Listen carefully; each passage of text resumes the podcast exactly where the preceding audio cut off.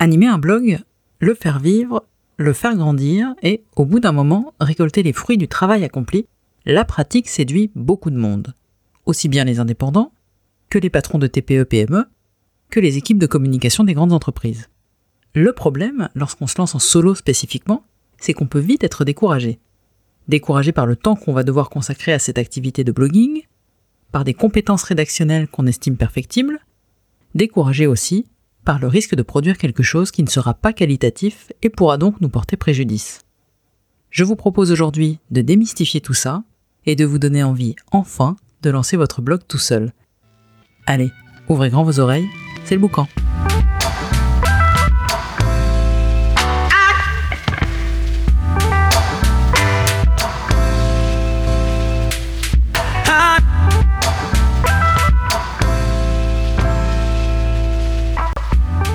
Si je vous dis que pas moins de 91,8 millions d'articles de blog sont publiés tous les mois sur WordPress, vous me direz qu'effectivement, lancer un blog, ça tente beaucoup de monde.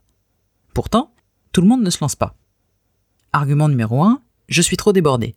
Sous-entendu, j'aimerais bien y aller, mais j'ai un temps très limité à consacrer à la promotion de mon activité. Argument numéro 2, de quoi vais-je bien pouvoir parler? Mon activité n'intéressera personne. Traduction, j'ai bien peur de n'avoir rien à dire. L'argument numéro 1, nous allons en parler dans quelques minutes, mais je vous renvoie également à l'épisode 2 du bouquin qui s'appelle Je n'ai pas le temps de faire du contenu et qui vous donnera la méthodologie complète pour organiser votre production de contenu et gagner du temps quand on anime un blog notamment. L'argument numéro 2, à savoir de quoi vous allez bien pouvoir parler et comment vous allez intéresser votre audience, eh ben on va s'y attaquer tout de suite. D'abord, il y a des centaines et même des milliers de personnes qui peuvent être intéressées par ce que vous avez à dire pour peu que vous répondiez à leurs besoins. Ensuite, quelle que soit votre activité, les possibilités de sujets ne sont pas infinies, mais presque. Il y a plein de façons d'en parler. Ce qu'il faut, c'est choisir celle avec laquelle vous serez à l'aise et celle qui intéressera votre audience. Un designer de mobilier, par exemple, en fonction des cibles qu'il voudra atteindre et de ses objectifs, notoriété, augmentation des ventes, etc., pourra écrire sur les tendances du design, sur les processus créatifs, sur la raison d'être des objets qu'il crée. Lorsqu'on démarre un blog, on a tendance à vouloir faire la promotion de l'entreprise ou de l'activité. On vante les mérites d'un produit, on annonce qu'on sera présent sur un salon ou qu'on a obtenu un prix, et cela a sa place dans un blog, c'est certain, mais exceptionnellement. Ayez à cœur de faire les bons arbitrages entre les sujets qui vous intéressent vous et ceux qui intéressent vos lecteurs. Le réflexe à avoir, toujours, c'est de se mettre à leur place. En l'occurrence, entre un article promotionnel et un article sur une actualité liée à votre secteur ou sur une tendance ou sur un point de vue que vous avez, vos lecteurs préféreront la majeure partie du temps des articles qui ne mettent pas spécifiquement en avant votre activité et dans lesquels vous ne vendez rien. Réfléchissez donc bien à la ligne éditoriale. La ligne éditoriale, c'est le fil conducteur qui sera le vôtre quand vous alimenterez votre blog. Pour la définir, prenez en compte vos objectifs, le positionnement de votre entreprise, vos cibles. Une fois définie, cette ligne éditoriale doit être présente à l'esprit en permanence. C'est elle qui vous permettra de garder une cohérence au fil du temps dans vos prises de parole et de vous différencier de vos concurrents. Réfléchissez aussi à la tonalité avec laquelle vous allez vous adresser à votre audience. Utiliserez-vous un vocabulaire technique? Aurez-vous plutôt à cœur d'être accessible et de vulgariser les sujets? Les notions d'humour, d'irrévérence, voire de polémique vous parlent-elles au point d'oser les intégrer dans vos articles? Penchez-vous longuement sur ces questions. L'important, c'est de nourrir votre blog avec des contenus créés pour captiver votre audience, on vient de le voir, et des contenus que vous aurez plaisir à traiter. Pourquoi? D'abord parce qu'il est important de prendre plaisir à faire ce qu'on fait, toujours, et ensuite parce qu'il est plus facile de garder l'envie et la motivation sur le long terme avec une ligne éditoriale, une tonalité et des sujets qui nous enthousiasment. Lorsque vous aurez réfléchi au contenu de votre blog, viendra le temps de vous organiser pour l'alimenter. Comme pour tous les projets que vous mettez en place, il est important de cadrer les choses. Cela commence par vérifier tout bêtement que vous avez un temps incompressible à consacrer à votre blog chaque semaine ou chaque mois. L'une des clés de la réussite d'un blog, c'est en effet la régularité. Le but est de créer un rendez-vous et de rester dans les esprits en prenant la parole régulièrement.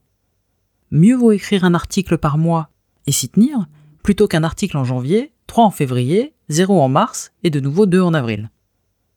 Une fois le temps disponible et la périodicité définie, il vous faudra regrouper vos idées de sujets et tout ce qui les concerne au même endroit. L'un des outils les plus utiles pour organiser votre production d'articles, eh bien c'est le calendrier éditorial. Le calendrier éditorial, souvent, c'est un fichier Excel dans lequel on note les titres des articles, les angles choisis, les dates de publication prévues, les éventuels intervenants avec leurs contacts, les sources d'information, les visuels, éventuellement les posts associés pour les réseaux sociaux, bref, on y met tout ce qui est utile pour le travail de rédaction et de publication. Petite parenthèse, vous trouverez un modèle de calendrier éditorial en téléchargement dans les notes de cet épisode, et le lien est également disponible dans la transcription sur le blog du Diable et dans les détails. Ce calendrier éditorial, il nous amène à la nécessité de prendre de l'avance. Prenez soin d'avoir toujours en permanence des sujets de côté et des articles déjà rédigés. Pour cela, faites de la veille. Écrivez dès que vous avez le temps, dans le train, pendant votre pause déjeuner. Tout est bon pour faire du stock et ne pas produire dans l'urgence. Les bases de votre ligne éditoriale sont maintenant posées, vous avez identifié les premiers sujets à traiter, vous avez organisé la production de vos articles, eh bien vient maintenant le moment de vous lancer, d'écrire votre premier billet de blog. Et là, attention, nouveau pic de stress. Vais-je y arriver?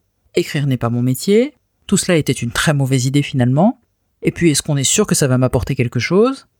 Réponse, oui, vous allez y arriver, non, ça n'est pas votre métier, mais d'abord, peut-être que vous avez quelques prédispositions pour l'écriture, et ensuite, si ça n'est pas parfait au début, soyez sûr que vous allez rapidement monter en compétence. Quant à ce que ça va vous apporter, de la visibilité, des leads, un positionnement expert, entre autres. Sans oublier que vous aurez le mérite de faire quelque chose de nouveau pour vous, ce qui est toujours enrichissant.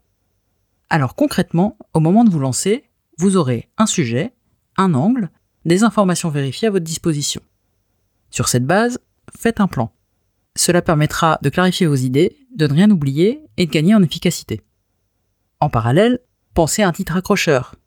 Un article intitulé Comment acheter un camping-car d'occasion générera a priori moins de clics et moins de lectures qu'un article sur le même sujet, mais qui sera intitulé 10 choses importantes à vérifier quand on achète un camping-car d'occasion.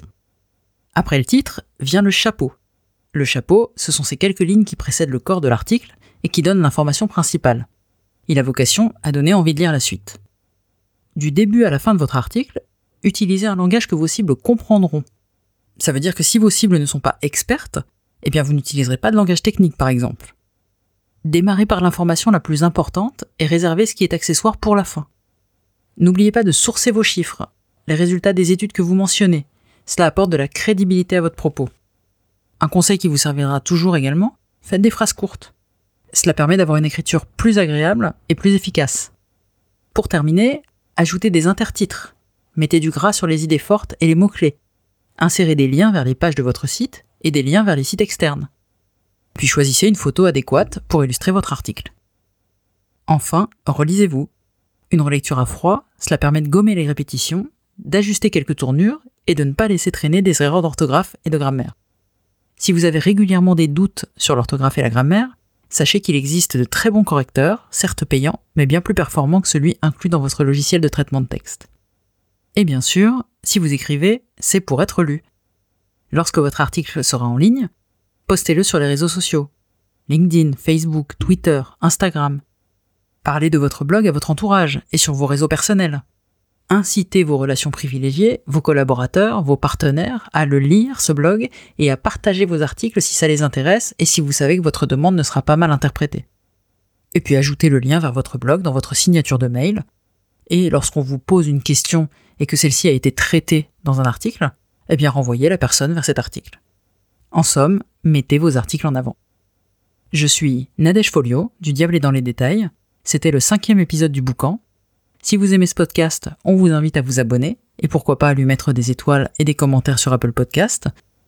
Vous pouvez également vous abonner à notre newsletter en vous rendant sur le détails.fr. Grâce à elle, vous serez prévenu de la sortie des nouveaux épisodes et vous recevrez nos derniers articles de blog. On vous dit à dans 15 jours, c'était le boucan.